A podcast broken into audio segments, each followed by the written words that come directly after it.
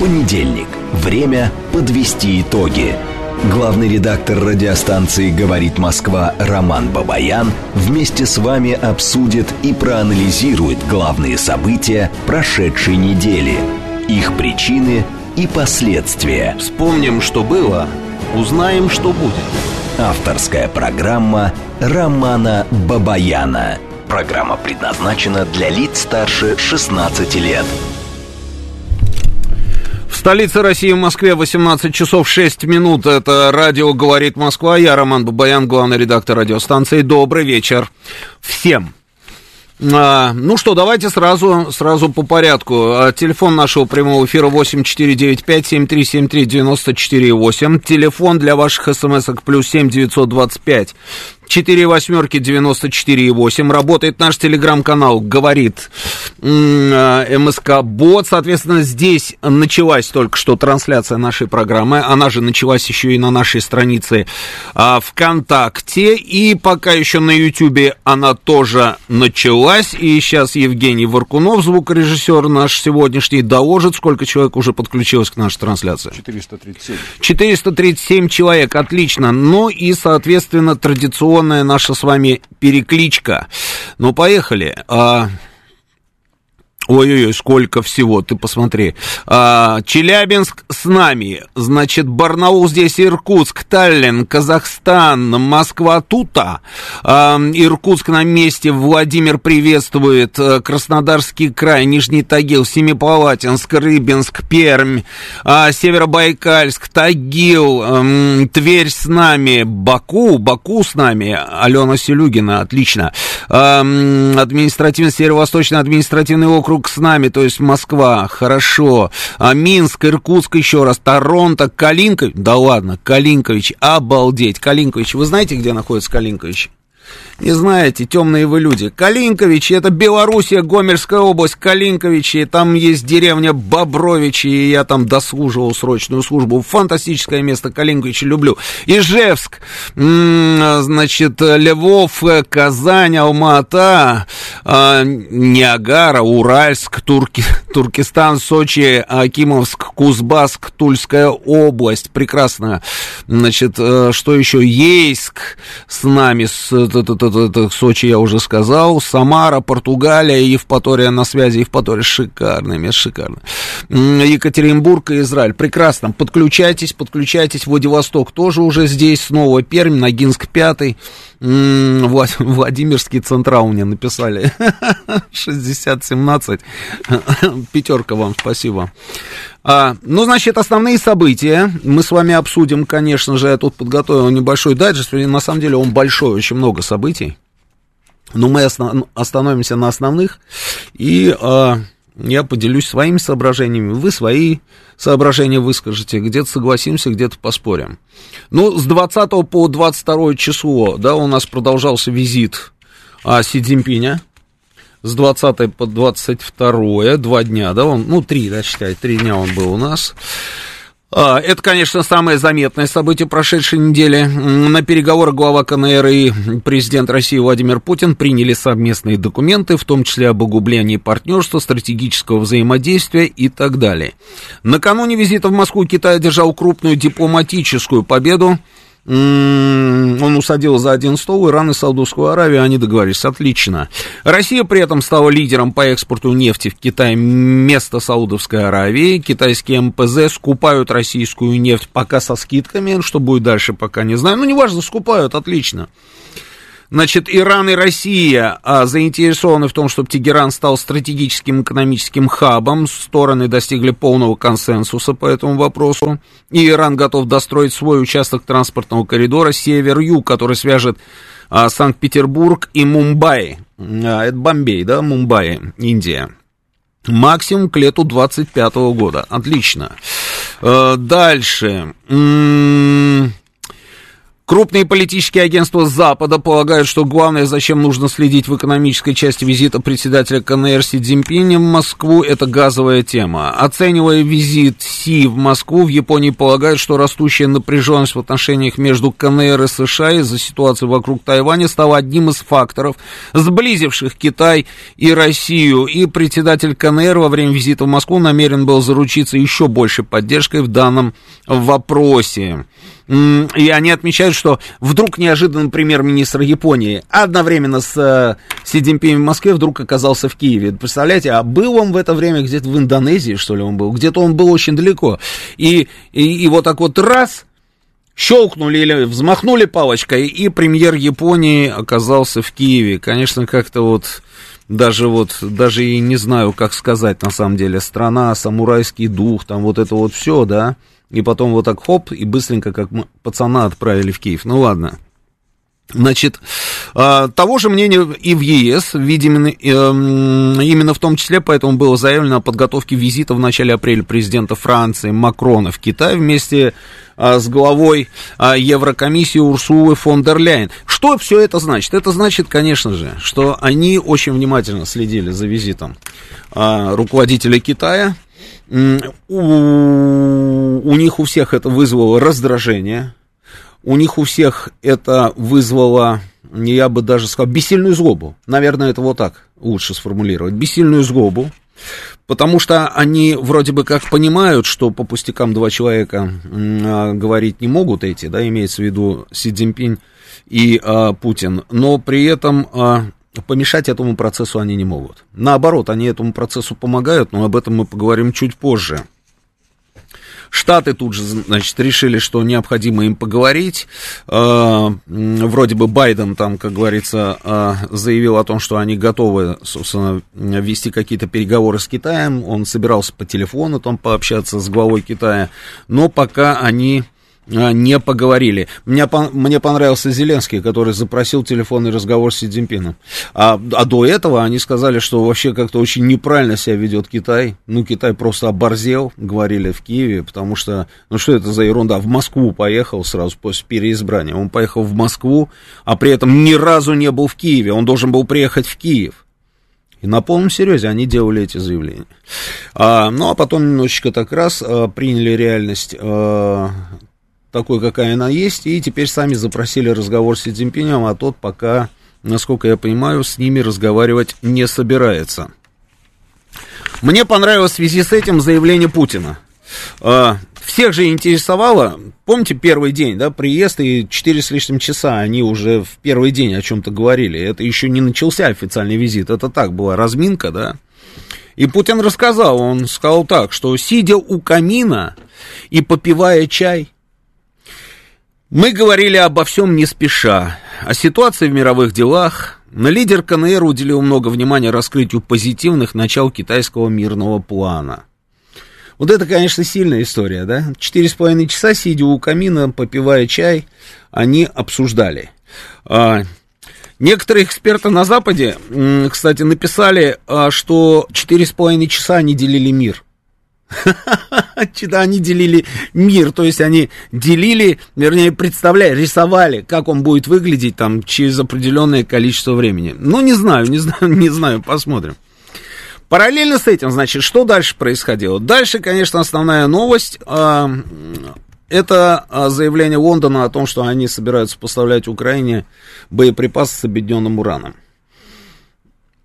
Было заявление Путина на эту тему, где он сказал, что если уже речь зашла об использовании вот таких вот ядерных компонентов, да, то, соответственно, мы будем вынуждены реагировать, Россия будет вынуждена реагировать, и нам есть чем отвечать. И тут же опять началось. Началась вот это вот, ну, вой просто, скулеж. Значит, в Лондоне начали кричать, что, ну, слушайте, что за ерунда, причем здесь ядерное оружие боеприпасы с объединенным ураном не имеют отношения к ядерному оружию. Это правда, так оно и есть. А, и э, единственная страна в мире, которая говорит о применении тактического ядерного оружия, это типа Россия. Но на секундочку, президент Путин не говорил про тактическое ядерное оружие. И он не говорил о том, что они используют ядерное оружие. Нет, он сказал, ядерная компонента. Уран, так или иначе, это ядерная компонента. А, он ровно про это и говорит. Но они почему-то, значит, на перегонки стали рассказывать нам о том, что они десятилетиями принимают, э, используют эти, значит, боеприпасы и не видят в этом ничего такого.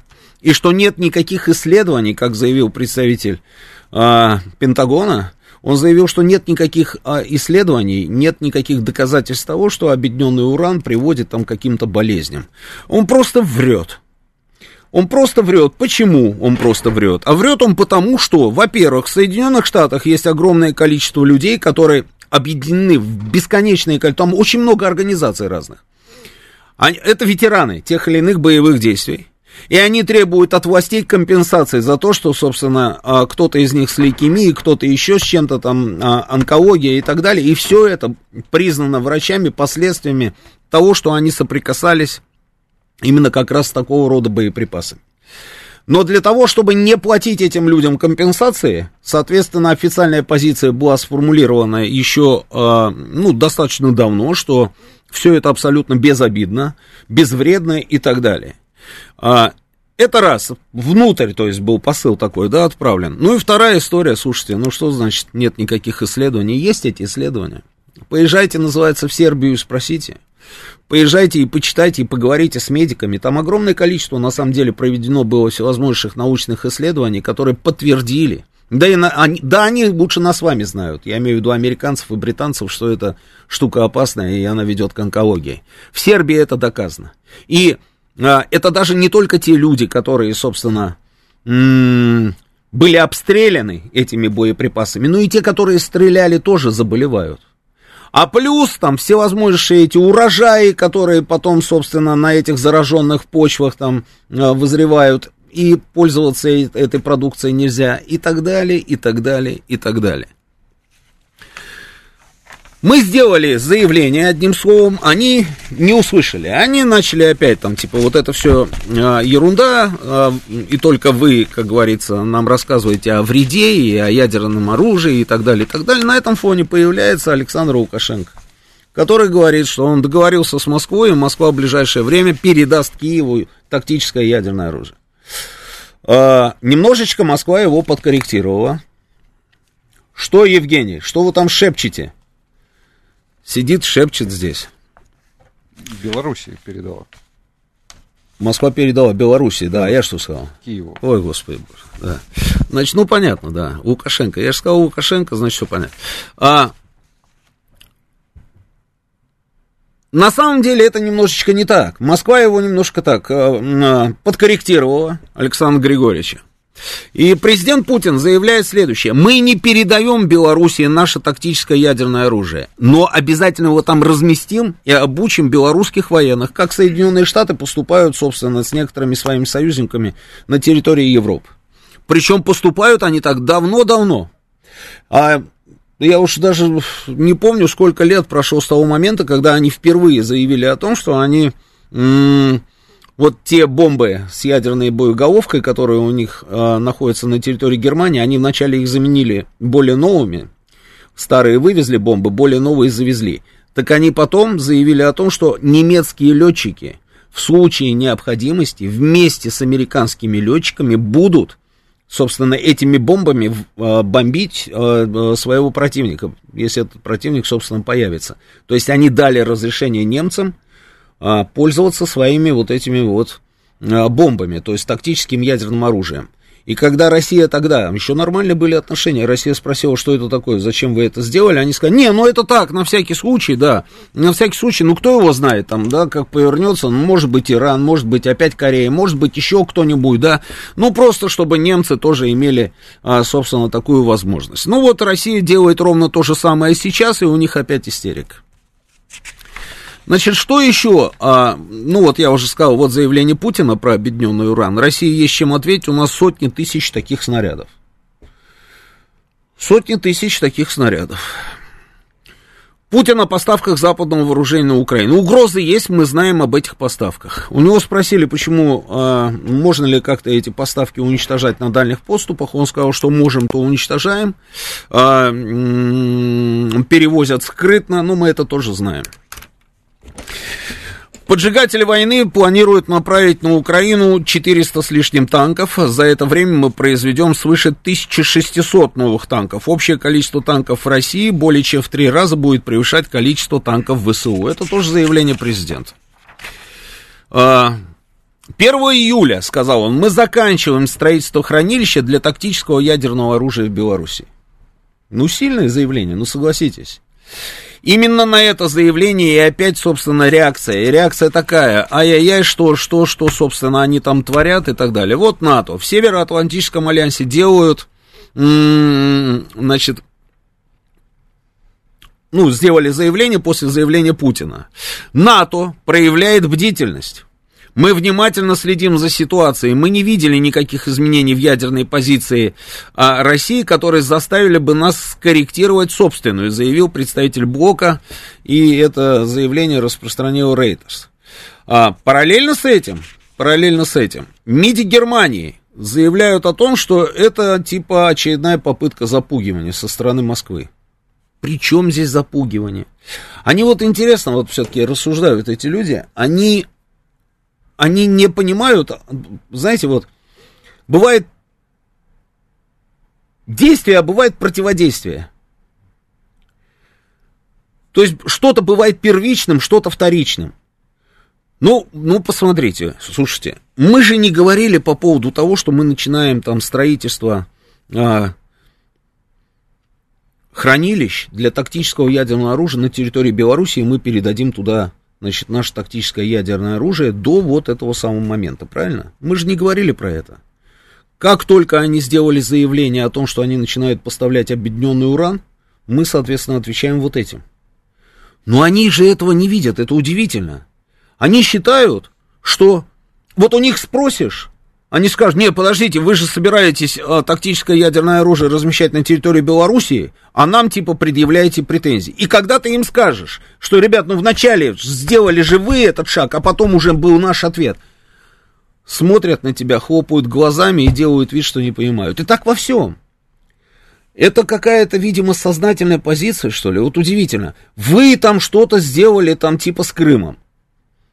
Бесконечная вот эта история. Вы его аннексировали, захватили и тогда. Ты говоришь, ну подожди, вначале же у вас был Майдан. Вначале вы устроили государственный переворот в Киеве. Разве это не так? Нет, это не считается. Как не считается? Почему не считается? Нет, это не считается. Говоришь, ну, до того момента, пока вы там, собственно, все это устроили, мы предпринимали какие-то шаги, чтобы отнять у вас Крым у Украины. Мы разве что-то такое делали? Нет. У нас была такая возможность? Конечно, она была. Много раз она у нас была, эта возможность. Эта возможность еще была много десятилетий назад. На следующий день после того, как появилось государство Украина, у нас уже была такая возможность. Мы могли бы вообще его не отдавать, а потом уже несколько раз могли бы реагировать на всевозможные референдумы, которые крымчане проводили там, еще во времена Мешкова, на секундочку, который был единственным президентом Крыма. Они проводили референдум, и они говорили, возьмите нас сюда. Но мы делали вид, что нет, потому что ну, у нас не было этой задачи, этой цели не было. Но они упорно, упорно считают, что все, что делаем мы, а, это вот исключительно только потому, что мы такие любители эскалаций. Удивительно, просто удивительно. Еще интересная была история. А, Дмитрий Анатольевич Медведев решил э, сделать заявление, ну, он давал интервью сразу нескольким российским средствам массовой информации, и вот то, что он обычно пишет в своих телеграм-каналах, он на этот раз, собственно, решил сказать живьем. Это было очень интересно его послушать. А, слава богу, что у России есть превосходство в области стратегических ядерных сил, иначе бы нашу страну разорвали на куски, говорит Медведев. Правильно говорит? Правильно говорит. У него спросили вообще, а что вы думаете по поводу вот ядерной войны? Насколько как бы серьезные опасения? У нас есть, по-моему, это видео. Давай запустим. Я сбрасывал, сбрасывал. Должно быть видео. Ну, поищите, ладно. У него спросили, ну вот ядерная война, как вы думаете, собственно, есть такая угроза или нет? Он, он говорит, с каждым днем она все больше и больше становится, все больше и больше появляется. Вероятность растет. Потому что закусились с той стороны, вообще ничего не понимают, что творят, и а, просто большущими шагами идут в эту сторону.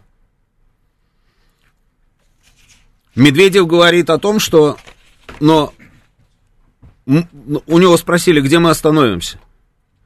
Он говорит, сложно сказать, где мы остановимся, если нужно будет, если ну, нужно будет ориентироваться по ситуации, если будет нужно, пойдем до Киева, если будет нужно, пойдем до Львова. Вот вам, пожалуйста. Еще мне что понравилось, Медведев, Медведев рассказал о том, что а, он теперь будет, что он сейчас читает, что нашли, нет? Ну как не нашли, я вам отправлял, друзья. А, ну ладно. Он говорит, я сейчас читаю с большим интересом телеграммы Сталина, которые тот отправлял директорам а, предприятий ВПК во время Великой Отечественной войны. И вот одна из телеграмм, ну это просто прекрасная была телеграмма. А, сейчас я ее попробую тоже найти, но у меня есть где-то сейчас.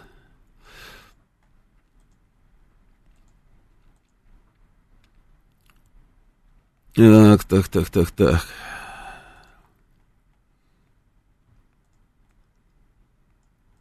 Ладно, найду потом, в перерыве. А, он читает сейчас эти телеграммы. И намекает, что было бы неплохо, на самом деле, и сегодня разговаривать с директорами вот этих всех предприятий ВПК ровно так. Это потрясающе. Я, мне тоже стало интересно, слушайте, и я э, зашел в интернет и вот поискал, какие телеграммы там Сталин еще отправлял. И вот нашел одну из телеграмм, которую он отправил директору Челябинского тракторного завода, который выпускал танки. И он ему пишет, ну, в Телеграме. А, вы обещали, что будете поставлять Красной Армии вот такое-то количество танков, ТЧК. Правительство и Красная Армия и народ ждут эти танки, ТЧК. Они нужны сейчас как воздух ТЧК. А вы не выполняете постановления и распоряжения правительства ТЧК. Если вы последний, делаю, предупреждаю вас последний раз, если вы не начнете выполнять постановление, то я буду громить вас как преступников. ТЧК Сталин. Это прекрасно. То есть, а, вот так вот, вот так вот это все выглядело. И я просто думаю, вот интересно, а если сегодня, допустим, а, с предприятиями ВПК, которые не успевают которые срывают госзаказ. Помните, о чем говорил неоднократно Путин, да? Если бы с ними вот таким вот образом разговаривали, бы помогло, быстро бы, наверное, да, они как-то сориентировались. Нет, вот Варкунов, Варкунов по-прежнему все сомневается. А мне кажется, что они почему-то все сделали бы. Все сделали бы. А... Да, и Медведев тоже подтверждает, что только в этом году мы полторы тысячи танков сделаем. Теперь, что касается вот меня спрашивает 6017. А, Роман, а можно ли в наше время а, планировать жизнь? Конечно, можно. Даже нужно. Юстас, а неужели в телеграмме Сталина не было «не справитесь с оборонзаказом, расстреляю»? Нет, такого не было. Там были другие формулировки. Но смысл, смысл был ровно этот. Это, конечно, забавные тексты такие, забавные. Я найду перерывы, когда э, новости у нас будут, я найду телеграмму, вам обязательно ее зачитаю. Теперь, что касается того, что а, у нас происходит непосредственно на, в зоне боевых действий. Ну вот смотрите, значит, э, украинский канал пишет, не буду называть, что за канал, но вот пишет. В куарах пошли слухи, что с начала бахмутской, бахмутовской мясорубки э, уже погибло более 12 тысяч солдат ВСУ, более 35 тысяч стали инвалидами, калеками и частично непригодными к службе. Потеряли дееспособности тогда, и так далее. В куарах обсуждают, что имиджевая оборона Бахмута стоила украинской стороне, там, ну, типа, чуть ли не боеспособности группировки. А, при этом, при этом они, собственно, уходить оттуда не собираются. Мы потихонечку, потихонечку, потихонечку, потихонечку, там, собственно, их откуда-то там выдавливаем, выдавливаем, выдавливаем, выдавливаем. Опять я вижу вот эти бесконечные видео о том, что осталась только одна единственная дорога, которая связывает, собственно, город там с большой землей, по которой они могут там что-то завозить, что-то, кого-то вывозить и так далее, но пока город мы не контролируем. А, и многие задаются вопросом, на самом деле, что, в принципе, происходит и какие у нас планы. Я тоже пытался разобраться в этом вопросе. И насколько я понимаю, у нас с вами сейчас там а, идет, я бы не сказал противостояние, а м, рассматривается два варианта, две концепции. Одну концепцию предложил Суровикин, вторую концепцию предложил начальник генерального штаба Герасимов. Что за концепция, об этом мы поговорим через несколько минут. Сейчас у нас новости. Понедельник. Время подвести итоги. Главный редактор радиостанции «Говорит Москва» Роман Бабаян вместе с вами обсудит и проанализирует главные события прошедшей недели, их причины и последствия. Вспомним, что было, узнаем, что будет. Авторская программа Романа Бабаяна. 18.37 в Москве, это радио «Говорит Москва». Продолжаем работать в прямом эфире. А, телефон прямого эфира 8495-7373-94,8. Ну так вот, смотри, читаю телеграмму. Вот давайте я прочитаю все-таки телеграмму, да? Прекрасная телеграмма. А, два адреса. Куйбышев, директору завода номер 18 а, Шенкману и копия директору завода номер 1 Третьякову.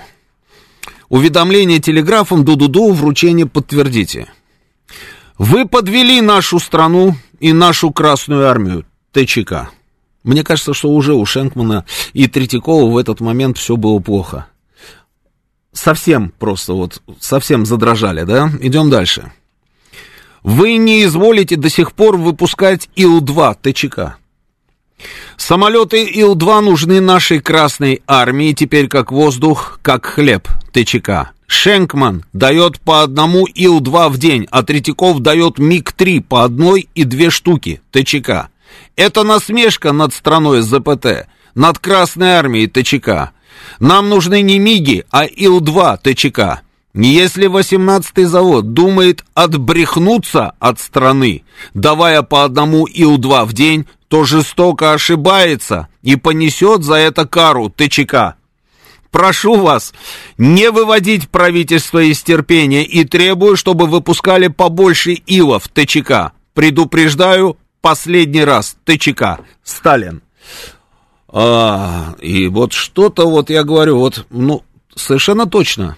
И Шенкман, и Третьяков пересмотрели свою позицию, наверное, да, и справились с невозможным. Ну вот мне здесь пишут, что сейчас у нас оказывается капитализм, и приказывать невозможно, если предприятию это невыгодно. Там есть акционеры, они все решают. Нет, это не так. Нет, это совсем не так. Акционеры это хорошо, если предприятие занимается гособоронзаказом, никакие акционеры не имеют никаких а, прав, а, собственно, на то, чтобы предприятие перестало выполнять гособоронзаказ. А,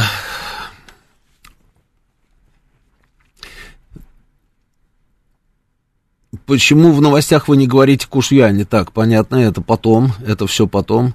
Знаю лично трех директоров заводов ОПК в Москве, а, Олег Измайлова пишет. А, Павло и Рязани, главная проблема в том, что нет кадров. Те, кто умеет работать руками, давно все заводов разбежались на вольные хлеба, а молодые не идут на завод работать, да и квалификации у них нет. ПТУ и технику уже 30 лет не выпускают нужных специалистов в достаточном количестве. Ну, слушайте, мы с вами можем долго, как говорится, говорить обо всем об этом. Я точно так же, как и вы, в курсе и понимаю, о чем вы пишете, да, но это не, не оправдание. Если предприятие, да, если предприятие взяло на себя обязательства по выполнению гособоронзаказа, это проблемы предприятия, тогда не нужно было туда ввязываться. Вот и все.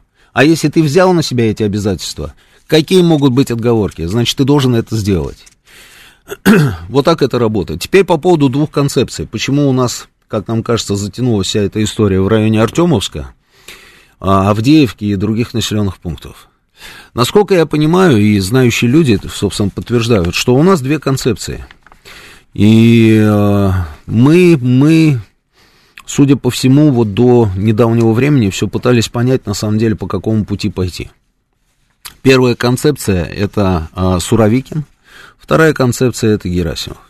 Концепция Суровикина, и да, может быть, и есть там а, какое-то противостояние, да, я не, не хочу говорить про какие-то конфликты, нет, я думаю, а, каждый, каждый из этих генералов считает, наверное, свою концепцию правильной, иначе бы, собственно, они ее и не предлагали. Ну, концепция Суровикина, значит, а, Суровикин против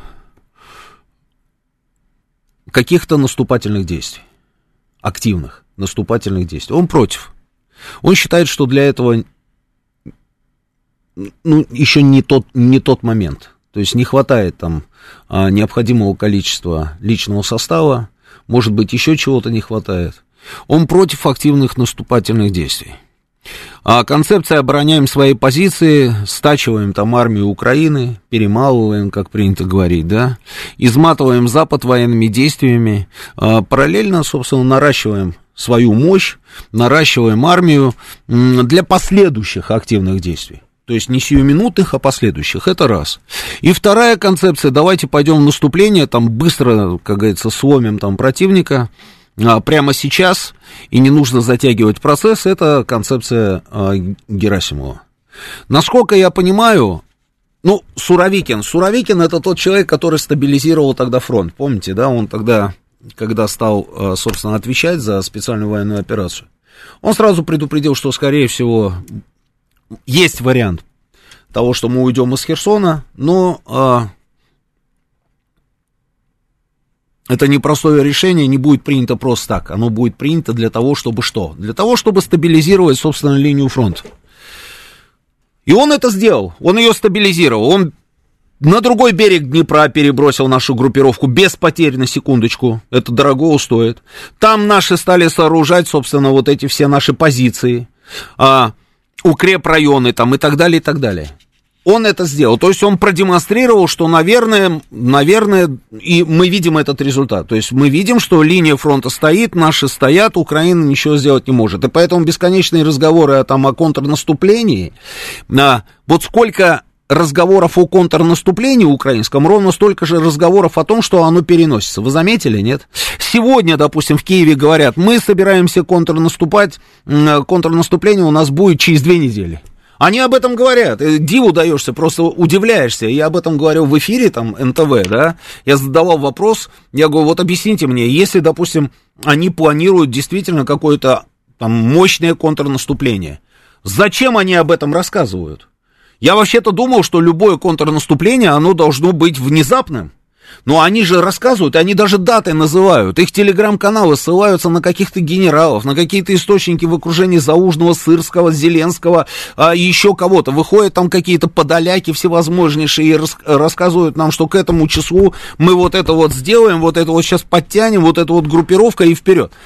Информационный шум, может быть, информационный шум, да, может быть. Но где это контрнаступление? Каждый раз, когда они говорят, мы собираемся через неделю перейти в контрнаступление, ровно на следующий день появляется информация, что мы сейчас не можем пойти в контрнаступление. Об этом заявил Заужный на совещании у Зеленского, потому что нет какой-то там погоды. Потом опять появляется заявление там а, условного подоляка о том, что мы через 10 дней переходим в контрнаступление. Потом раз, появляется опять заявление там следующего какого-то персонажа о том, что нет контрнаступления пока не будет, потому что а, техника не пройдет по этим, собственно, раскисшим дорогам. И этот процесс что-то как-то затягивается. Где это контрнаступление? Обычно вот говорят как, да, бойся собаку, которая не лает, да, та, которая лает, не кусается. Ну, не знаю, не знаю. А, но то, что мы не идем в наступление, это очевидная история. То есть мы стоим, собственно, на этих позициях. Более того, я разговаривал тут на днях с человеком. А, ну как, это человек, который руководит большим количеством всевозможных предприятий. Он говорит, что мы просто в режиме а, там 24 часов отправляем составы со стройматериалами, начиная с первого дня, вот ровно с того самого момента, как Суровикин перебросил нашу группировку на другой берег Днепра, и когда мы только начали свои укрепрайоны сооружать, стройматериалы идут и идут, идут и идут, идут и идут, то есть совершенно, говорит, очевидно, что а, мы там окапываемся так, что ой-ой-ой. То есть, видимо, видимо, я так думаю, что все-таки возобладала точка зрения наверное, генерала Суровикина, чтобы мы не переходили в какие-то широкомасштабные наступления, пока не будут у нас а, созданы определенные условия для этого. И а, я, была информация, что именно после поездки Путина а, в Мариуполь Э, потом в Ростов, помните, да, где он встречался с Герасимовым, да, в Ставке, что вот именно после всего этого, как говорится, окончательно было принято такое решение, что мы в наступление не идем и наращиваем, собственно, мощь нашей группировки. И только после этого будем переходить к каким-то а, более активным действиям. И, наверное, наверное, я думаю, что, наверное, это все-таки правильно. Вот, это ответ тем, которые считают, что как-то у нас все медленно и все и никак, и никак. А, и некоторые договорились уже до того, что там чуть ли не предатели начали уже искать там во всех, во всех абсолютно кабинетах, а, сферах и всего остального. Путин же сказал, слушайте, не надо думать, что у нас не стоит эта задача по уничтожению техники, которую завозят на территорию Украины. Конечно, она стоит, что можем, то и уничтожаем. Другое дело, что есть, конечно, моменты, которые нас всех напрягают. Например, тульская история с этим беспилотником, который прилетел в Тулу. На секундочку, сколько километров от Москвы до Тулы? Совсем ничего. Совсем ничего, и а, он туда долетел.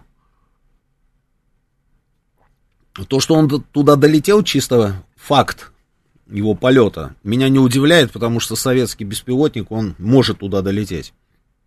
У меня вопрос, как он пролетел как он пролетел. Но при этом Министерство обороны, видите, они же сделали заявление, что он пролететь пролетел, но они как раз рэбом, системой радиоэлектронной борьбы, а, сбили его.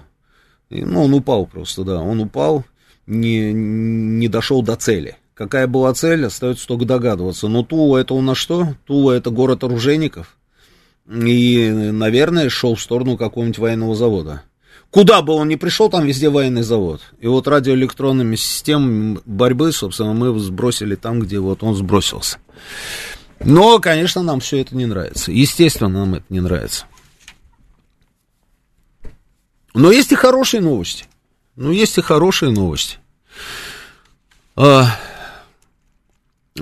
0141 мне пишет, Роман Сталин это не Путин.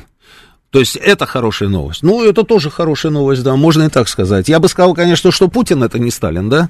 Но вы пишете, что Сталин это не Путин, ну да, так оно и есть, да. И это действительно хорошая новость, потому что если бы было бы немножечко не так, я думаю, что а, вы, вы, а может быть и я, мы бы все уже давным-давно на себе все это прочувствовали. А, да бросьте, наступление на Херсон анонсировали за полтора месяца в конце июня, в середине августа оно началось, и известно, чем кончится. Что бросить мне? А, можно ли в наше время планировать жизнь? Это я уже читал. Размещайте у себя на канале эти телеграммы. Телеграммы замечательные, а может быть и буду размещать, да, они просто замечательные. Дальше.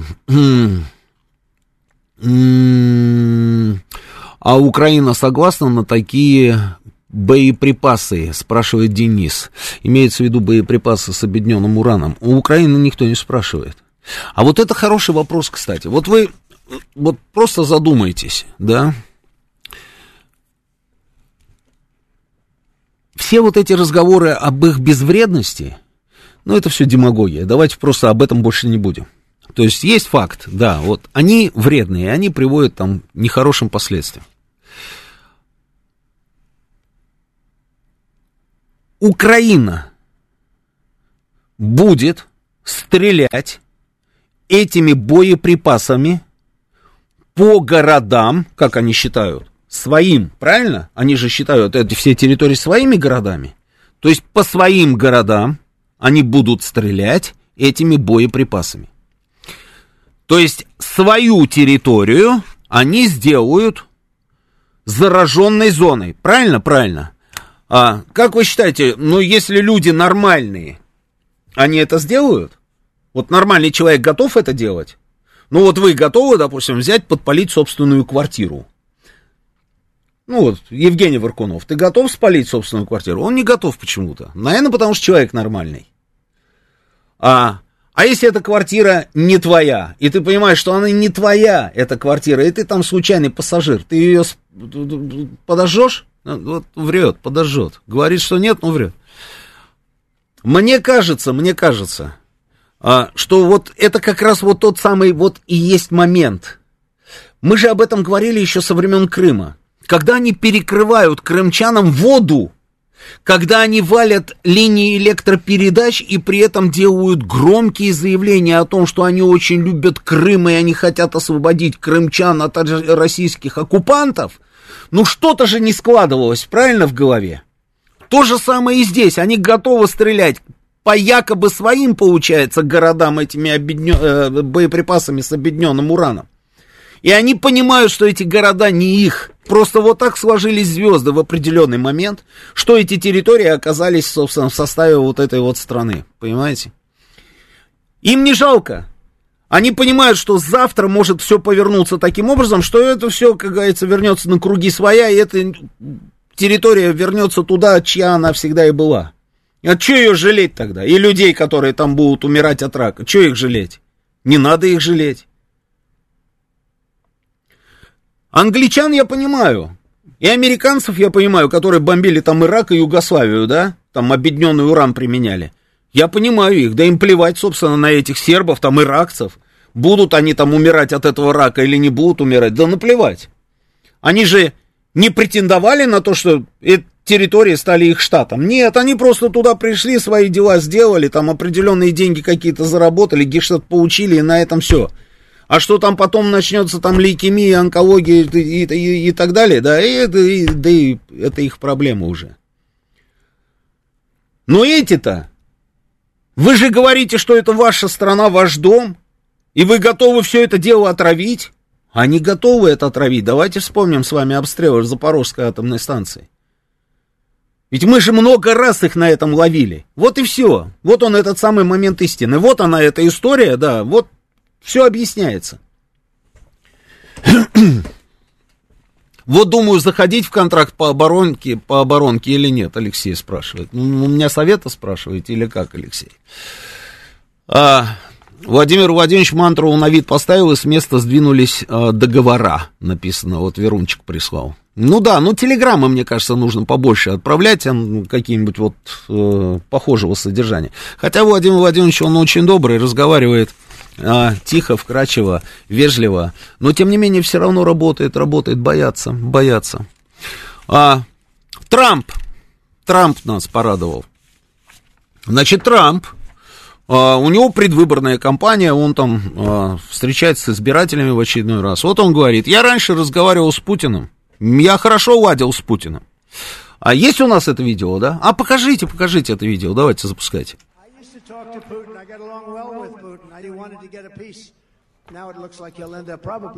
Я, говорит, хорошо с ним ладил. Он хотел, говорит, мира всегда. Но теперь, похоже, он получит все. Вы видели, говорит, президент Си умный. И президент Путин умный. Очень умные люди стояли и обсуждали мировой порядок на следующие сто лет. Это одна из самых грустных вещей, которые вы можете себе представить. Вы видите, да? А, и вспоминаем заявление Путина, мы сидели, пили чай у камина четыре с половиной часа, воспринимают ровно вот так, что они обсуждали мировой порядок на следующие сто лет. А знаете почему они так говорят? Почему Трамп это говорит?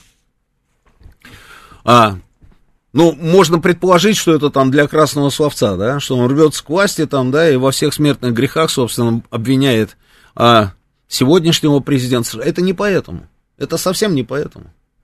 Вот если мы с вами посмотрим, в какой ситуации и что происходит на самом деле. Ну, давайте вот, давайте просто взлетим, поднимемся над землей и просто посмотрим, что там внизу происходит, да?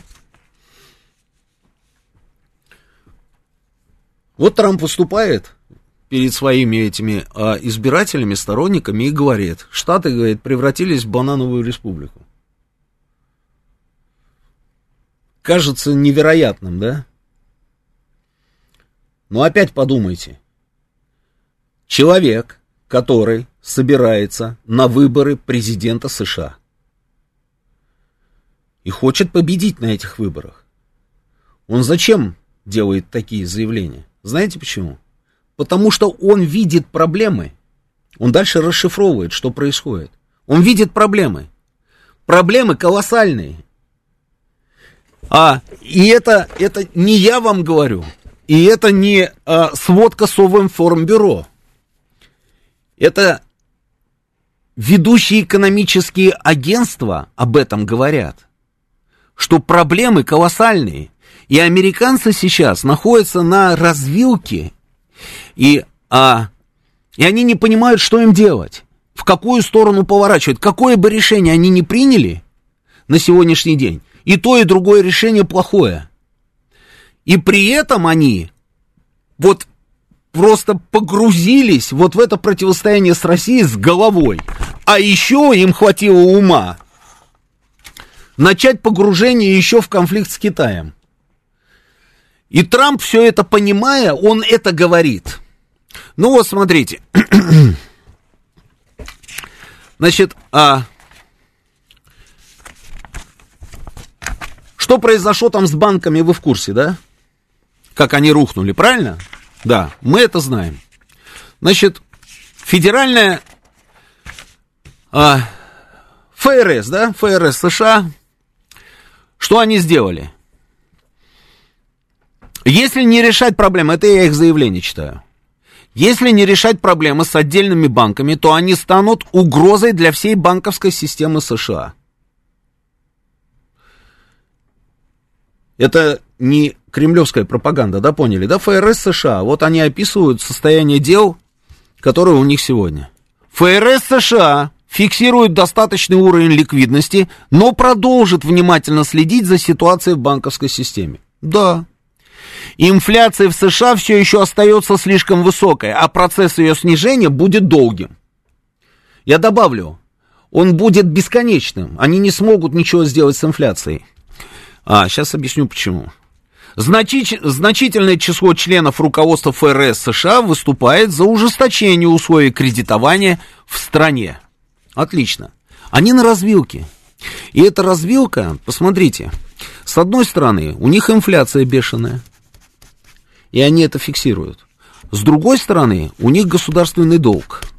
Ну, казалось бы, да, можно взять и начать печатать. Чем они, собственно, и занимаются благополучно. Мы же всегда об этом говорим. У них свой станок, да, что там, бумаги, бумаги не жалко, там краски не жалко, можно напечатать сколько угодно. Вопросов нет. Они ровно этим и занимаются, поэтому и инфляция. Поэтому и инфляция. Они печатают, раздают эти деньги Украине, там не Украине, там и так далее. Раздают эти деньги, разогнали инфляцию. А здесь, значит, а, долг.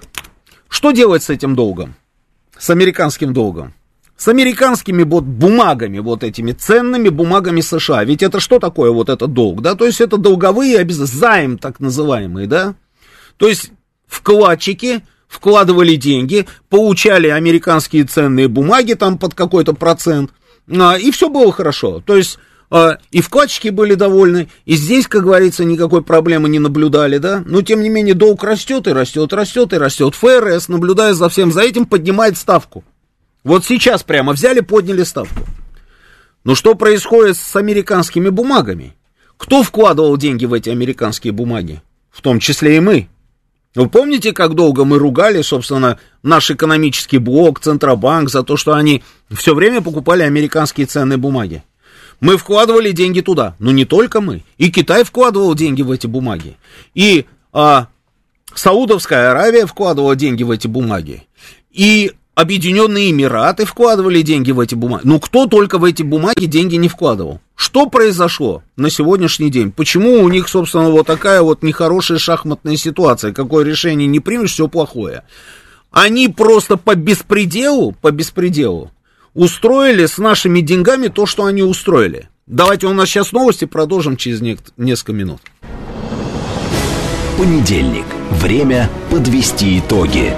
Главный редактор радиостанции «Говорит Москва» Роман Бабаян вместе с вами обсудит и проанализирует главные события прошедшей недели, их причины и последствия. Вспомним, что было, узнаем, что будет. Авторская программа Романа Бабаяна. Программа предназначена для лиц старше 16 лет. Да, 19.06 в Москве, радио «Говорит Москва», продолжаем работу в прямом эфире. А, итак, итак, то есть получается, вот покупали разные страны, разные страны, там, а, американские ценные бумаги, ценные бумаги США. Когда началась вот эта вот вся история, когда, а, ну, я имею в виду СВО наше, да, и когда весь мир увидел, на самом деле, что оказывается, как можно быстро, быстро лишиться определенных активов, у государства могут просто-напросто взять и забрать, без объяснения причин, могут просто взять, арестовать счета, конфисковать, и при этом тебе расскажут там, что это сделано там э, вот потому-то и потому, ну от этого кому легче? Это же никому не легче. Все увидели, как поступают с Россией, и что сделали они? Они стали что делать? Да они просто свои деньги в Америке забрали. Они перестали покупать и стали выводить свои деньги оттуда. Теперь представьте себе, допустим, бешеное количество денег, триллионы, триллионы. Куда деть эти деньги? Саудовская Аравия, а, Кувейт, а, Эмираты, Катар, а, Китай и так далее, и так далее. Что стали покупать? А помните вот эти все сообщения, что просто золото стали скупать просто по всем направлениям в бешеных количествах? Различные страны. Ну вот же, у нас постоянно идут эти сообщения. Стали покупать то, что можно, как говорится, взять э, и пощупать руками и куда-нибудь положить, так будет надежнее. Но все остальные деньги, что ты, ну, надо же куда-то вложить. Взяли эти деньги, привезли в Европу, положили в Швейцарию. Ну, Швейцария у нас же всегда она отличалась тем, что это вот как раз банки, надежность и все остальное. Положили в Швейцарию. А что у нас сейчас произошло в Швейцарии? Вот-вот. Вот ровно это самое и произошло в Швейцарии. Ну, там вообще просто замечательная история случилась. Просто замечательная. А, вклады. Значит, три вида вкладов. А, депозиты. Это вот Евгений Варкунов при, принес деньги в банк швейцарский, положил, да, там свои какие-то деньги. Вот депозиты. Евгений, там еще вот Сергей Алексеевич, там Анна, там раз-раз пришли, там положили деньги а, на счет. На, деп, на депозит положили в банк, это раз. Акции, допустим, пришли, купили акции, да, акции, которым получают там дивиденды различных компаний, там акции и все. И третья, и первая, основ, самая основная история, это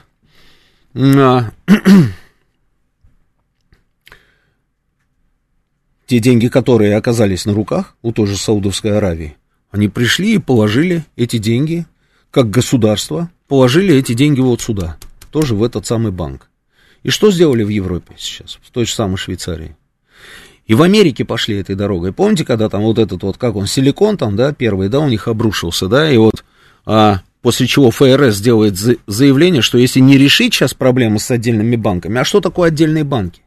Я ориентируюсь исключительно по новостям и по публикациям Блумберга, да. Один банк рухнул, четыре, значит, там на подходе, которые не сегодня-завтра, еще 186 ближайшая, или 187 ближайшая перспектива, американские банки. Вот о чем говорит ФРС. Поэтому они поднимают ставку. Они поднимают ставку, и это будет не последнее поднятие ставки. Следом за ними, вот смотрите, новость тоже интересная.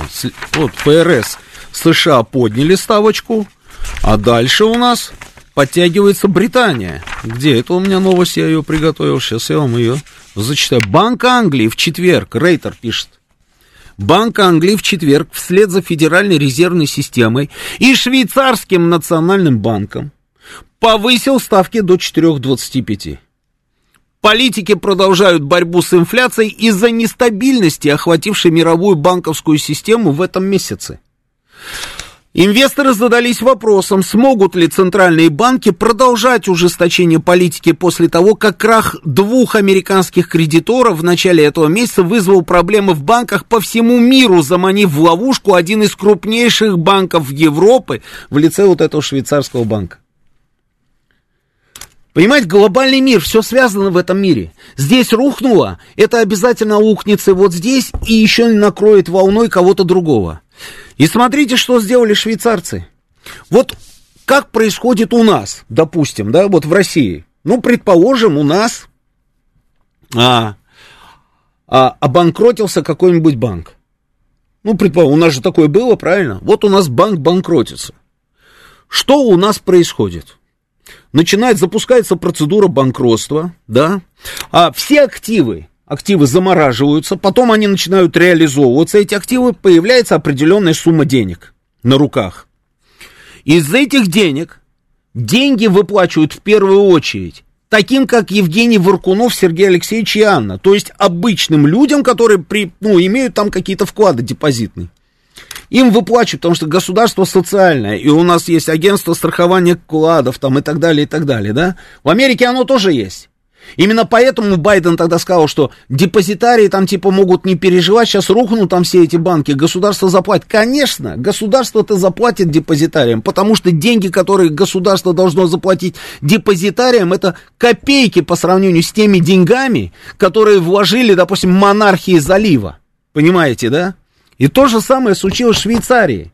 Но если раньше алгоритм выплат был следующий, что вначале получали, собственно, как раз свои деньги, вот эти самые монархии, Катар, э, там, э, Саудовская Аравия и так далее. Вторую очередь выплачивали дивиденды, вот эти акции и так далее. И только в третью очередь получали депозитарии. Сейчас пошли другим путем. Сказали, что вот этим вот депозитариям все заплатят, акции, акционеры там все получат, а этих мы прощаем. И вот тут Саудовская Аравия, Объединенные Эмираты. А, да они просто обалдели. Такого просто быть не может, но это случилось. И они обалдели. Вначале Америка, там вот эта вот история произошла. Теперь еще и в Швейцарии. И они никогда больше деньги туда вкладывать не будут. Понимаете, да? И к чему это приведет, я даже боюсь предсказывать, на самом деле. Я не экономист будет Хазин, я думаю, что на эту тему он обязательно поговорит.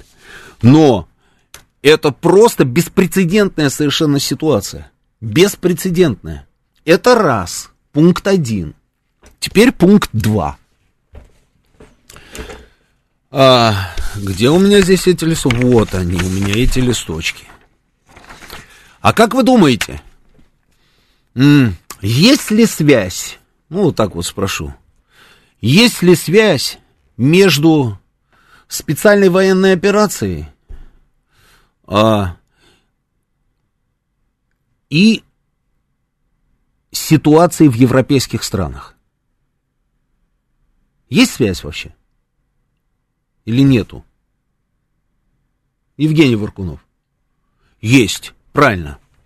М-м-м. А, ты даже не представляешь, какая. Когда началась специальная военная операция, они что сделали? Они заблокировали поставки нашего продовольствия на мировой рынок и наших удобрений. Это одно из условий чего? Зерновой сделки. Ведь мы же разрешили там, собственно, вывозить вот это вот все украинское зерно, чтобы потом еще и разрешили нам поставлять наши удобрения и наше зерно на мировые рынки. И нам на уровне ООН говорят про ГОА, там, про все остальное. И мы продлили вот сейчас на 60 дней эту зерновую сделку. Теперь представляете, что происходит? Значит,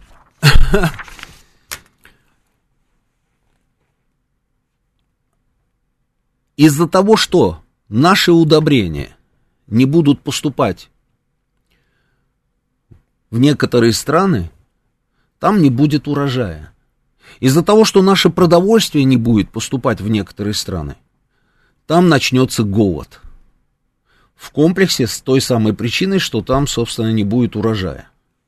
Как вы думаете, какое количество людей должно умереть от голода по прогнозам ООН в этом году?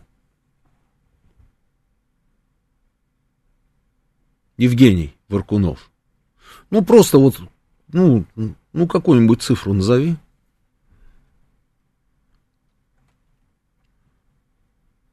Двести миллионов. Ну, ты совсем уже, слушай. Ну, это ужасный человек. Так, не, не, не говори ничего. 200 миллионов. Ну, совсем с ума сошел. А, не 200, нет, но они говорят о 90. Но а, 90 миллионов, это, это просто какой-то ужас. Они дают такие прогнозы что 90 миллионов человек от голода в 23-м году, ну, просто какой-то трэш. Значит, и э, делают абсолютно официальные заявления на эту тему. Мир в 23 году ждет массовый голод, дестабилизация и массовая миграция. И все это из-за продовольственного кризиса. И этот прогноз дает директор Всемирной продовольственной организации э, программы ООН Дэвид э, Безли. Э, как следует из его слов, мир уже столкнулся с беспрецедентным кризисом. И если не принимать эффективных мер, то в 2023 году окажется намного хуже все, чем ближайшие, там, ну и так далее. А, и далее, далее там просто длинный-длинный текст, и на своем сайте Всемирная продовольственная программа уже обозначила, значит, 22 год как год беспрецедентного голода, а 23 так вообще просто как какой-то кошмар. И что будет дальше? А дальше будет следующее. Вы же видите, да, вот он говорит, да, ждет массовый голод, дестабилизация и массовая миграция. Заходим потом, значит, дальше читаем, что пишут на эту тему. По прогнозам, в 2023 году 345 и 2,2 миллиона человек будут испытывать нехватку продовольствия. Это более чем в два раза больше, чем в 2020 году. А, это представляет ошеломляющий рост на 200 миллионов человек по сравнению с уровнями до пандемии COVID-19. Более 900 тысяч человек во всем мире борются за выживание в условиях голода. Это в 10 раз больше, чем 5 лет назад. А, нужен немедленный ответ. Мировое сообщество не должно нарушать свои обещания и покончить с голодом и недоеданием к 2030 году. И вот многостраничный доклад. Многостраничный доклад. И здесь перечисляются разные страны. Йемен, Эфиопия, Южный Судан, а, а, Сомали. Там ну, много-много разных стран. Много, много разных стран. И вот написано, война на Украине спровоцировала глобальный продовольственный кризис. Да? А теперь смотрите, что будет происходить дальше. Вы видите, как он сказал, да? 23-й год ждет нас массовый голод, дестабилизация и массовая миграция. Давайте рассуждать. А что это за массовая миграция, которая нас ждет? И кого это нас? И кто собирается мигрировать? Какие у нас варианты? Ну, давайте вспомним. Просто куда мигрируют жители бедных стран Африки, а, Ближнего Востока, они куда они уезжают? А они уезжают, мы знаем куда, и мы же это даже видели. Совсем недавно еще мы это видели. Вы помните? Первое нашествие мигрантов в Европу, второе нашествие мигрантов в Европу, да? Да. А, как говорят знающие люди, что сейчас, сейчас,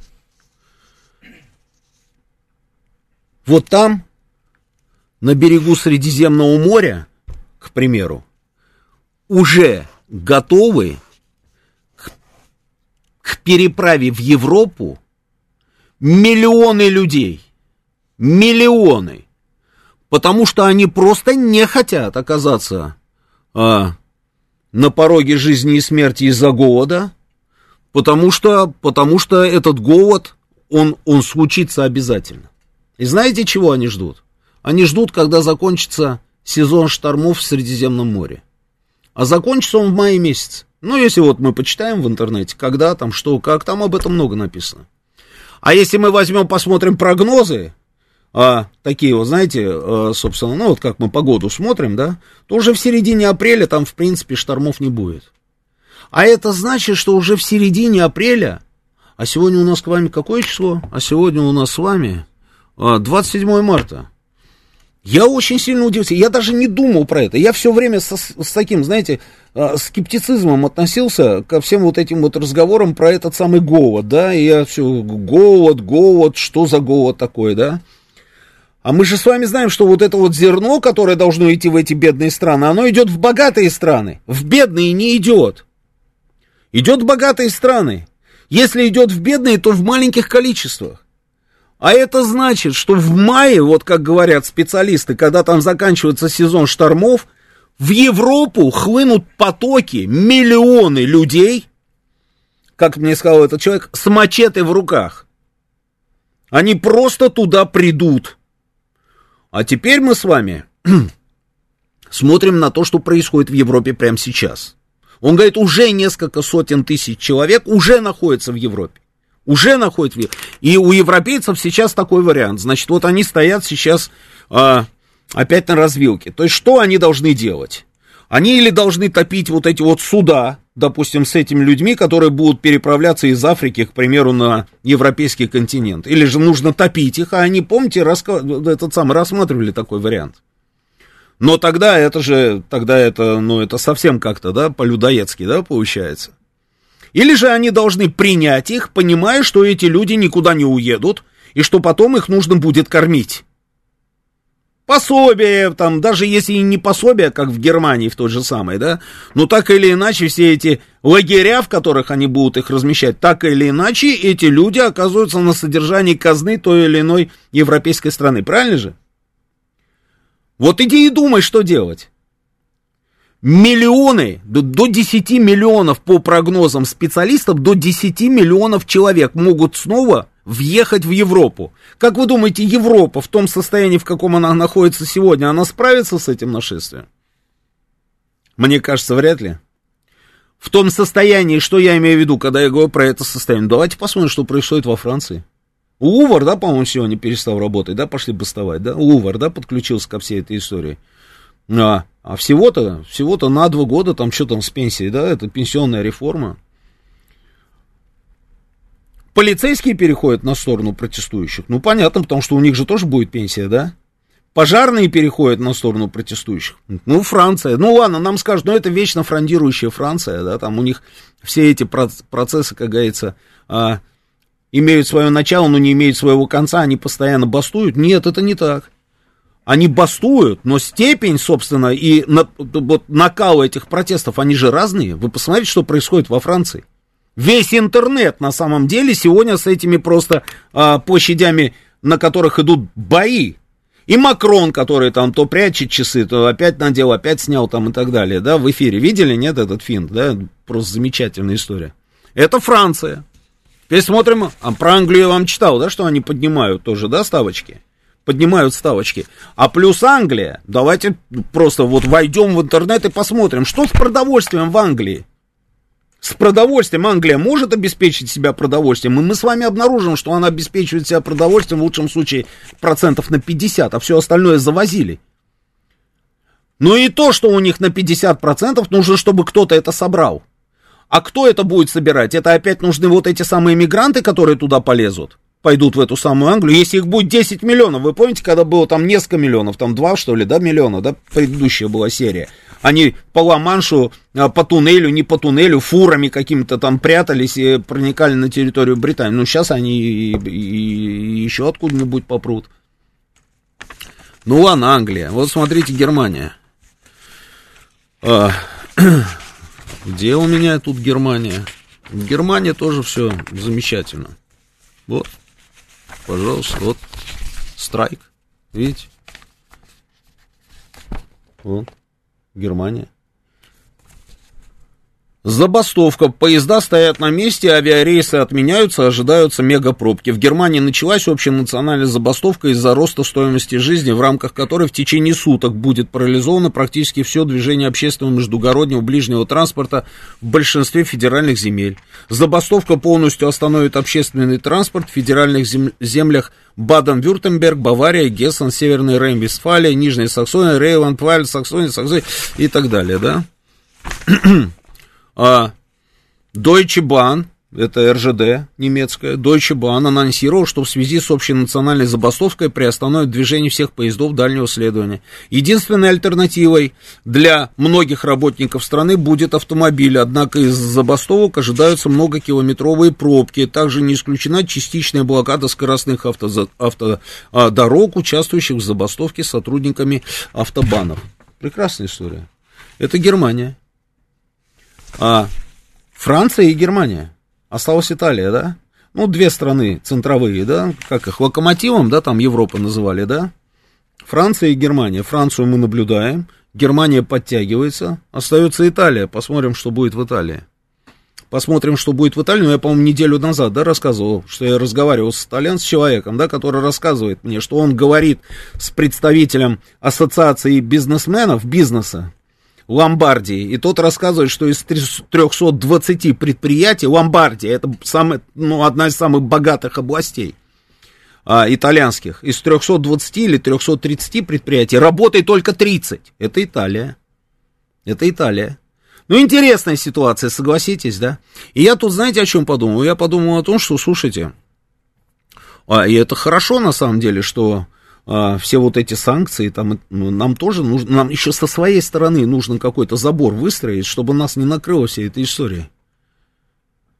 Потому что речь идет о каком-то глобальном, глобальном совершенно мировом кризисе. О глобальном мировом кризисе. И э, опасная история, опасная история. И что, что могут сделать в этой ситуации, допустим, те же самые американцы? Да на что угодно могут пойти, да? В принципе. На что угодно они могут пойти. Они же видят на самом деле, что мы идем на сближение с Китаем, подтягивается Иран, здесь Саудовская Аравия с другой стороны. Объединенные Эмираты, то есть это совершенно другой мир вырисовывается, абсолютно вырисовывается другой мир. Они это видят. Более того, они еще все сами максимум для этого сделали. И продолжают делать. Это удивительно. Почему? А, я тоже там человеку задал этот вопрос, я говорю, ну почему, ну они же не могут не понимать, к чему все это приведет. Он говорит, да, не могут не понимать, но уровень деградации в управленческом аппарате уже просто даже не поддается описанию.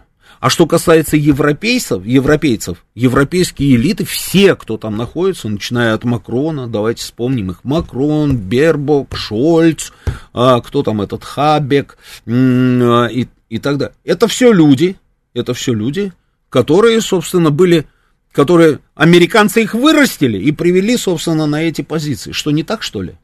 Именно так. Именно так.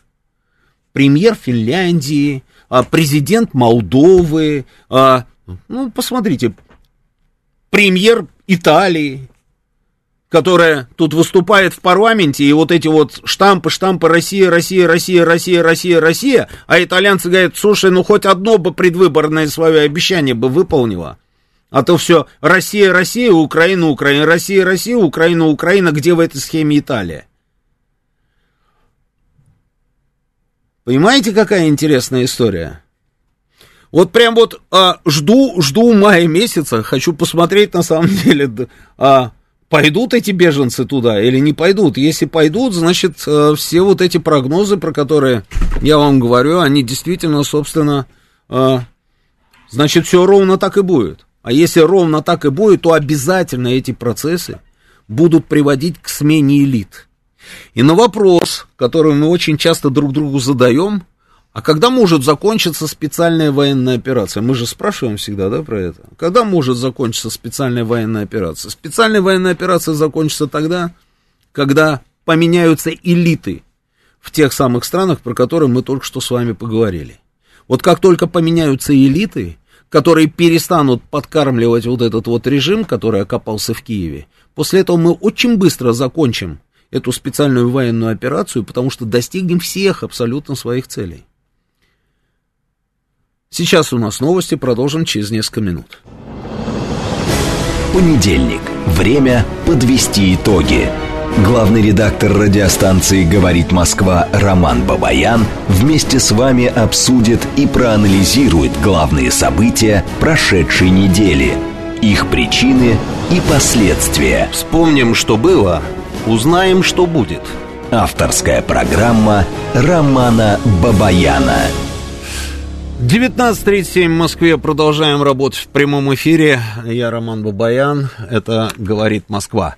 Телефон прямого эфира 8495-7373-94 и 8. Телефон для ваших смс плюс 7 925 4 восьмерки 94 и 8. Работает наш телеграм-канал «Говорит и Москобот». Здесь продолжается трансляция нашей программы. Она же продолжается и на нашей странице ВКонтакте. И на Ютьюбе у нас Евгений Варкунов уже 3700. сколько? Сколько? 3700. 3700 человек. Ну, ничего, ну, подтягивайтесь, подтягивайтесь. Нужно перевалить за 4, я думаю, хотя бы, да? Чтобы, ну, чтобы было по-взрослому все. А, ну, смотрите. где-то, где-то, где-то, где-то, вот, в...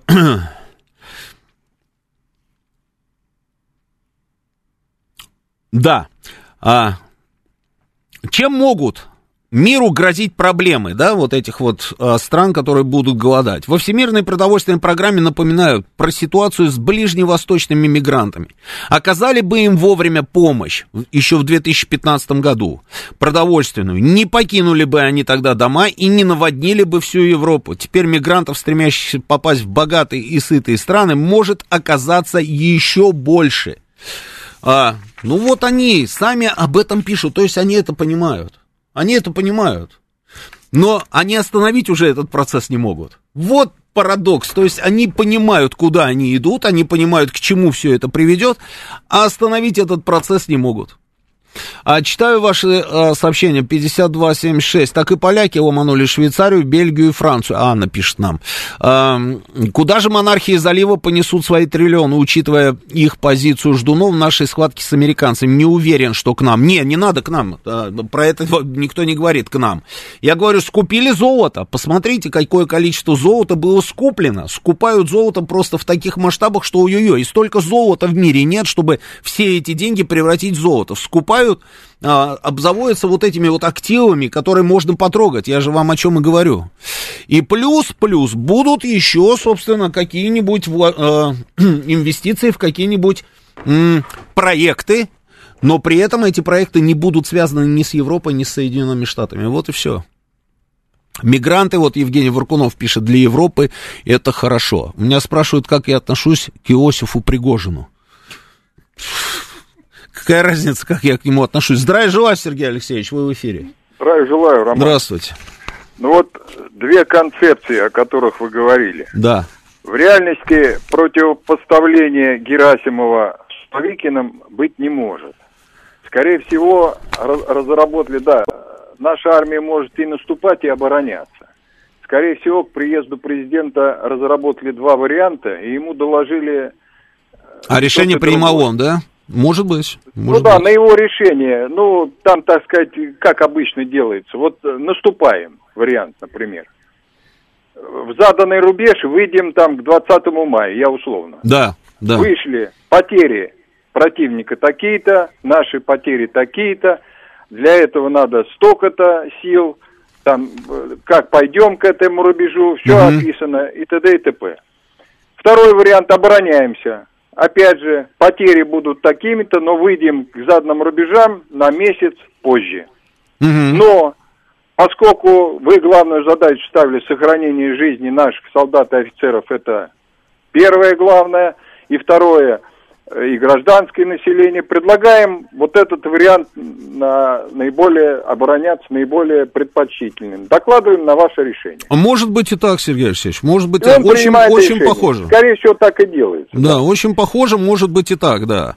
И да. А, с учетом вот еще того, о чем я говорил, на самом деле, получается, что а, нам и торопиться некуда. Зачем идти в какие-то там штурмовые вот эти вот все атаки, а если, в принципе, можем на самом деле сидеть в обороне и при этом ждать, когда мимо нас они сами проплывут, называется. Ну, тут вот напрашивается вообще, конечно, вот сейчас у них за февраль было 11 тысяч убитых, ну, а да. за март будет больше. Я уже посчитал, уже больше. Вот прям по официальным данным складывал столбик. Mm-hmm. Все, уже будет больше. По нашим данным или по их данным? Ну вот по нашим официальным данным, 11 тысяч это официальные данные министра обороны. Ну да, у них вот, у них в их телеграм-каналах, ведь там же как, а, а, они говорят, вот э, по нашей информации она утекла там вот оттуда-то, оттуда-то, да, вот э, было, было, было, была названа вот такая вот цифра, да, там. А эти вот спорят, говорят, там не 15 тысяч, а 12 тысяч, да, то есть от 12 до 15 они рапортуют сами, да. Спасибо, Сергей ну, да, где-то Спасибо. так. Вот, а потом вот это, ну, приезжал Си Цзепинь в Москву. Что мы знаем об этом? Что подписали десятки документов. Там было подписано два заявления. Там четыре часа беседовали, пили чай. Так? Ну, там еще по мелочам. А что реально-то вот, э, так сказать, ну, то есть полная неопределенность, все остальное в тумане. Подписали 4 февраля прошлого года совместное заявление, помните, о международных отношениях, Да. наступающих там в новую эпоху, там это мы знаем, там хорошие документы, да и т.п. Теперь вот говорим, готовимся к размещению тактического ядерного оружия в Белоруссии. Путин называет, э, что 3 апреля приступаем там к обучению экипажа, там Да. а 1 июля, там то-то хранилище там. Вот он же не случайно называет сроки, правильно? А потом тоже говорит, о непосредственной передаче ядерного оружия Минску не идет речи. Ну да. Да, странно все как-то. То есть напускает туману столько, что это. То есть это легенда. Это все легенда. То есть э, каков будет реальный ответ на поставку боеприпасов с объединенным ураном, до сих пор неизвестно. Путин сказал общую фразу, что мы адекватно там и все. А что, что это ядерное что мы на, с- боеприпас с ядерной начинкой будем ядерным тактическим оружием отвечать? Не будем. Что-то другое надо. А потом, вот если сравнить э, то, что было 74 года назад, ну прям как копирка. Действия э, Путина и Синь Цзиньпиня в настоящее время, они прям как это, похожи под копирку, что действовал Сталин с Мао Цзэдуном. В 49 году приезжает Мао Цзэдун первый раз в Москву, 14 февраля 50 года у- в декабре он приехал, а уже через два месяца подписали э, советско-китайский договор о дружбе, союзе и взаимопомощи. А это был фактически военно-политический союз. Совершенно верно, да. Совершенно И верно. прямо сейчас идет по такой же, по такой же, значит, схеме, но все в тумане. Так что будем ждать. Спасибо, Сергей Алексеевич, спасибо, спасибо. А, читаю сообщение дальше. В Шотландии, пишет Григорий из Санкт-Петербурга, руководство из Пакистана. А, ну, слушайте, а в Англии руководство из Индии, да, насколько я понимаю. Ну, в принципе, все стабильненько. Так, ну ладно. Если зерно не идет к нам, мы поедем за ним сами, пишет нам Олег. А зачем мы передаем бесплатное зерно бедным странам? Пусть едут за своим зерном в Европу, а мы их поддержим. Ну, слушайте, ну, во-первых, и этот вариант у нас тоже был в начале. А потом мы решили, что нет, мы сделаем вот так. И мне кажется, это правильно. Почему? Потому что а, мы таким образом просто показываем, допустим, тем же самым африканцам, да, что, ребята, мы готовы наше зерно вам отдать бесплатно. Мы хорошие мы отдаем вам бесплатно. А вот эти вот супостаты, которые держат, допустим, там наше зерно и не пускают на рынок, вот это вот, вот нехорошие люди. И есть эффект? Есть эффект. Конечно, есть эффект. Читаем дальше. А, пишет мне Александр А, что про часы Георгий развеял миф.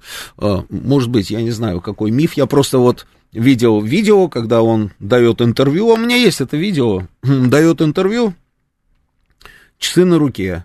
Потом раз руки прячет Макрон, а вот что-то такое, э, потом раз, оп, и часов нет. Не знаю, есть там миф, нет там мифа. Главное, чтобы гречка и сахар не подорожали. Тига 799. А, Премьерка Италии вообще психоватая, а, психованная. Слушайте, а, ну они же все похожи очень. Они же все очень похожи. Они говорят одно и то же. Они выглядят практически одинаково. Вот посмотрите на них, на всех. Вот так вот просто в ряд. Санду, как там эту девочку зовут, девушку симпатичную из Финляндии, Роберта, еще вот это вот, которая в Евро, в Евро а, комиссии, они очень похожи. Такой типаж один и тот же. Но дело не в этом. Дело в том, что Бербок, Бербок, а, дело в том, что они некомпетентны. Это я еще мягко выразился. Мягко. А, Финтифлюшка. Часто пишешь и впустую, как и сейчас. Кто пишет, где пишет. А, когда же закончится наш... Я уже ответил, Алекс Ли. Беженцы еще и от ИГИ убежали. Новый Каддафи может не родиться. А в США ничего интересного в связи с голодом не будет. У них там Мексика и вся Южная Америка, если что. А нам не грозит что-то похожее? У нас мигрантов тоже хватает. Нет, нам не грозит ничего, пох... ничего подобного. А, немножечко по-другому у нас обстоят дела с мигрантами, и нам это не грозит. И к нам они почему-то в, в таких количествах не идут. Они вот все идут больше в Европу. Вначале в Италию, в Испанию или же там по Балканскому этому маршруту, они идут там через а, Балканы, Грецию, там, да, вот это вот все, идут куда? Они идут в основном всегда в Германию, во Францию, в Британию. А почему они туда идут? А потому что там можно ничего не делать, при этом получать пособие. Прекрасная история, почему туда и не пойти. А, так. Дмитрий Чехов мне пишет про дом на Старокаширском шоссе. Дмитрий Чехов, давайте не будем терять времени. Скорее всего, человек перепутал Иосифа с Евгением. А, это когда у меня спрашивали про, про Пригожина. Не, я не думаю, что а, человек перепутал Иосифа а, с Евгением, потому что я тут видел, как а, Пригожин комментировал Пригожина, это было забавно, да, вот эта вот история. А, когда Иосиф Пригожин разговаривает э, с сенатором, а потом Евгений Пригожин, собственно, комментирует и говорит, если вы видите человека агрессивного, напористого, все, это Иосиф. А если вы видите человека мягкого, вдумчивого, это я, Евгений. Там, ну, это было замечательно, да. Скоро зеленка появится, сиди и жди разведгруппы, скинул координат, наблюдая, как карта работает. Так, эм, а не дождемся, сидя в обороне, что НАТО завалит ракетами артиллерии ВСУ, и тогда потеряем все преимущества. Нет, это, слушайте, это все как-то вот линейно, на самом деле. Я же про что и говорю, с чего я начал. Вот этот глобальный мир, нам кажется, что где-то там происходят какие-то процессы, да, а здесь у нас своя вот эта история, там, да, и наша своя свадьба, как говорится. И это все никак не пересекается. А это, оказывается, не так, вы видите. Казалось бы, да, там спецоперация, да, и где, и где, собственно, голодающие из Сомали, а, из Туниса, там, или еще откуда-то. Ну, и, и все же это потом приводит, собственно, к чему? Вот я же говорю, очень многие эксперты, там, вот, и люди, с которыми я вчера разговаривал, они говорят, что это обязательно приведет к тому, что начнется смена элит. Обязательно. Не может этого не быть. Ну, не может. И сегодня вот э, у Жени Волгиной Конопляник был в эфире, да, умнейший совершенно человек, который говорит, что лично знаком с Бербок. А, э, она, э, как он сказал, ну, не, не, очень, не очень компетентная, скажу так, хотя он выразился немножко по-другому. Можно там какое-то время там кого-то обманывать, небольшую, значит, не, незначительную часть населения, какое-то время можно значительную часть населения обманывать, а потом э, ну, обманывать всех подряд бесконечно долго невозможно. Так, ну давайте, э, давайте звонки. Слушаю вас. Добрый вечер, вы в эфире. А, здрасте, Игорь меня зовут. Э, смотрите, ну вот э, вы говорите, там, тактика там, Суровикина, Герасимова. А, собственно говоря, Суровикин, ну, он полгода уже, да, я правильно понимаю? Он в, в конце сентября, по-моему, пришел, да? Правильно я понимаю? Куда, вооруженные силы? Нет, ну, поставили его руководить операцией. Он... Полгода назад это было. Ну, уже не руководит я... операцией. Ну, руководил, да. вот вы говорите руководил, про тактику просто. Да. И как бы движения-то особого нету, и собственно говоря, наступление, было же наступление на, и на Угледарском направлении и так далее, и на Бахмутском, но что-то как-то не получается все это. Вот, так что, а все решение, оно как бы там, оно на поле, и поэтому что-то что-то я не вижу Все никаких... решение на поле вы ничего не видите, но, суть по всему, вы ничего не понимаете, Игорь. А. Ну... Суровикин, когда пришел, я об этом сказал подробно. Он ну... стабилизировал линию, да не ну, а слушайте умного человека и запоминайте. Mm-hmm. Он стабилизировал линию, он перебросил нашу группировку. И мы остановили, собственно, вот это самое наступление Украины, оставив этот Херсон, о чем он предупреждал и объяснял, почему мы, собственно, так они не пошли по... дальше, потому что там... Ну, конечно, был... они не пошли, да, они не пошли. Они, они просто, им стало лениво, они поэтому не пошли. А все, слякоть началась. Не пошли там... они, потому что они не могут туда пойти. А... А, а что касается Угледара и всего остального, то это уже не Суровикин, это как раз Герасимов. Ну, вы же не в курсе, поэтому посмотрите ну, э, командование, командование а одно, вот а то, что, а вот то, что все, а, собственно, упирается а, именно в это, это да, я соглашусь. Я соглашусь, что, конечно, я об этом тоже много раз говорил, что нам нужен успех, успех специальной военной операции. Я уверен, что он будет. А, но кому-то хочется это прямо здесь и сейчас, очень быстро и моментально, да, а есть определенные объективные причины, по которым быстро это не получается. Вот если бы Игорь а, пошел бы, например, тоже записался бы добровольцем, или же по мобилизации куда-нибудь пошел, и таких, как Игорь, если было бы хотя бы 1500, я думаю, что это результат был бы быстрее. А, ну, а если нет, то тогда вот имеем то, что имеем, и воюем так, как воюем. И поэтому, собственно, ждать а, моментальных результатов не приходится. И поэтому выстраивается определенная концепция. Я думаю, что она даст результат рано или поздно. Слушаю вас, вы в эфире, говорите. Здравствуйте. Здравствуйте. Евгений Москва. Да, Евгений. Скажите, пожалуйста, а как вот вы считаете, протесты во Франции, это в основе своей, это они искусственные? Ну не, ну что значит искусственные? Ну искусственные это, это что? Это, это, это, ну я не знаю, это кто? Э, заставил людей выйти на улицу, что ли, в, так, в таких количествах, и чтобы им было не скучно, сказали, давайте выходите, протестуйте против пенсионной реформы. Да нет, конечно. было принято решение, Макрон стоит на этих позициях, он не двигается, видите, он считает, что на, даже и разговаривать ни с кем на эту тему не, не надо. То есть он считает, что это правильное было решение увеличение пенсионного возраста, пенсионной реформы там и так далее. Люди считают по-другому, и поэтому мы наблюдаем то, что мы наблюдаем. А, в Израиле он недоволен там судебной реформой, да, и мы наблюдаем практически то же самое. Он, они там ворвались уже к Нетаньяху, там в его резиденцию. Министр обороны там поддержал, собственно, протестующих. Президент Израиля поддержал протестующих. Нетаньяху отыграл назад, сказал, что э, судебная реформа снимается, как говорится, этот вопрос с повестки дня. Во Франции этого не происходит. Во Франции э, люди протестуют против вот того решения, которое принял президент. Слушаю вас, добрый вечер, поэтому это вряд ли искусственная история. Слушаю вас, говорите. Оп, сорвался. Так, алло.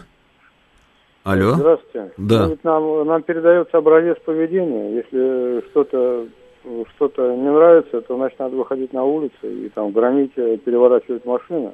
Э, это как бы странный образец поведения.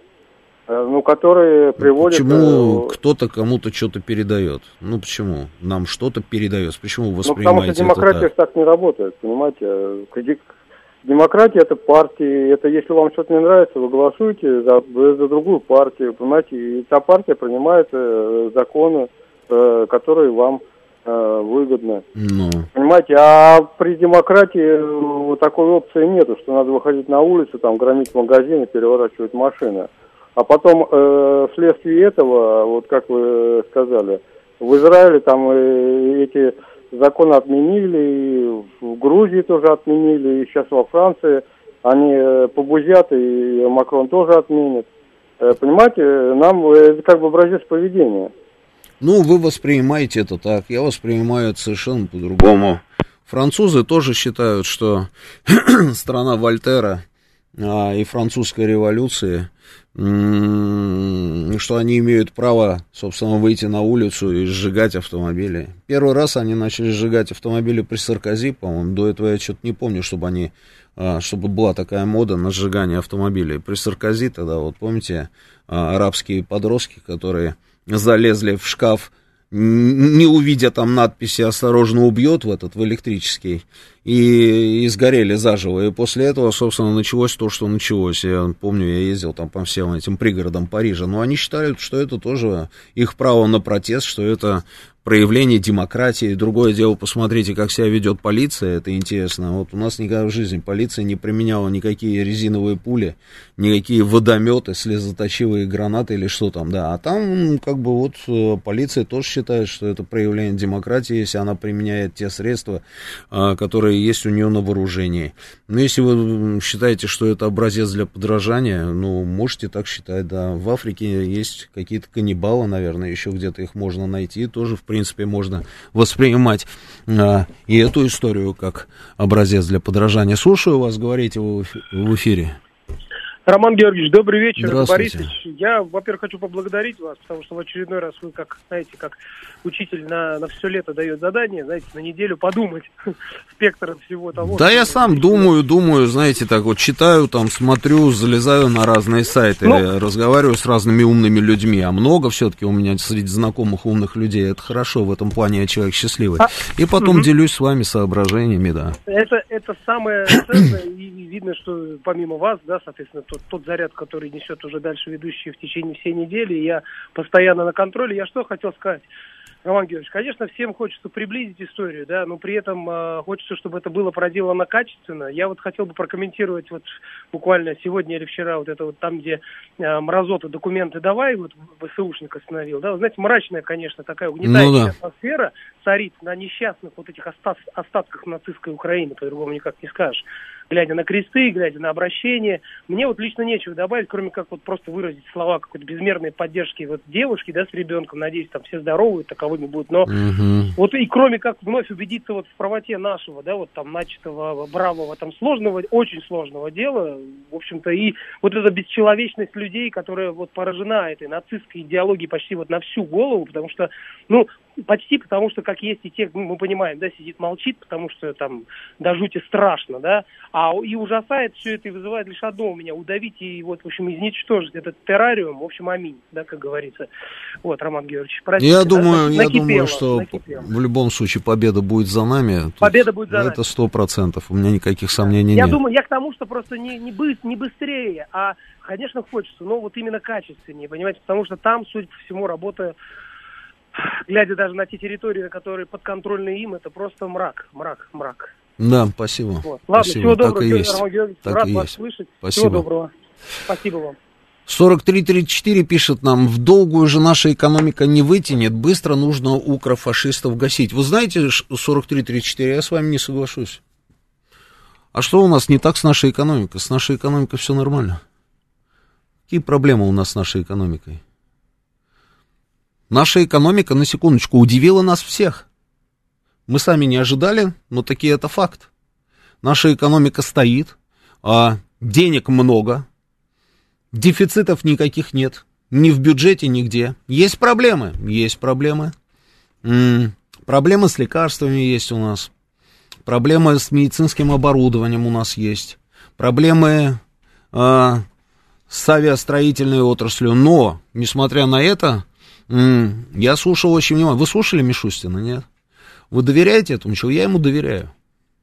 А он стоял и общался с депутатами в Думе. Несколько часов он с ними разговаривал. Вы знаете, а, что-то как-то и настроение сразу улучшается. Ну, вы сами можете видеть, на самом деле, что экономика-то стоит, и не рухнула экономика. И несмотря на то, что и по беспределу 300 миллиардов где-то там что-то у нас там отняли, заморозили и так далее. Но проблемы никакой нет, поэтому а, не надо торопиться. Торопиться не надо, не надо затягивать до бесконечности. Я думаю, что никто затягивать не будет. И нас, так даже вопрос не стоит, затягивать или ускоряться.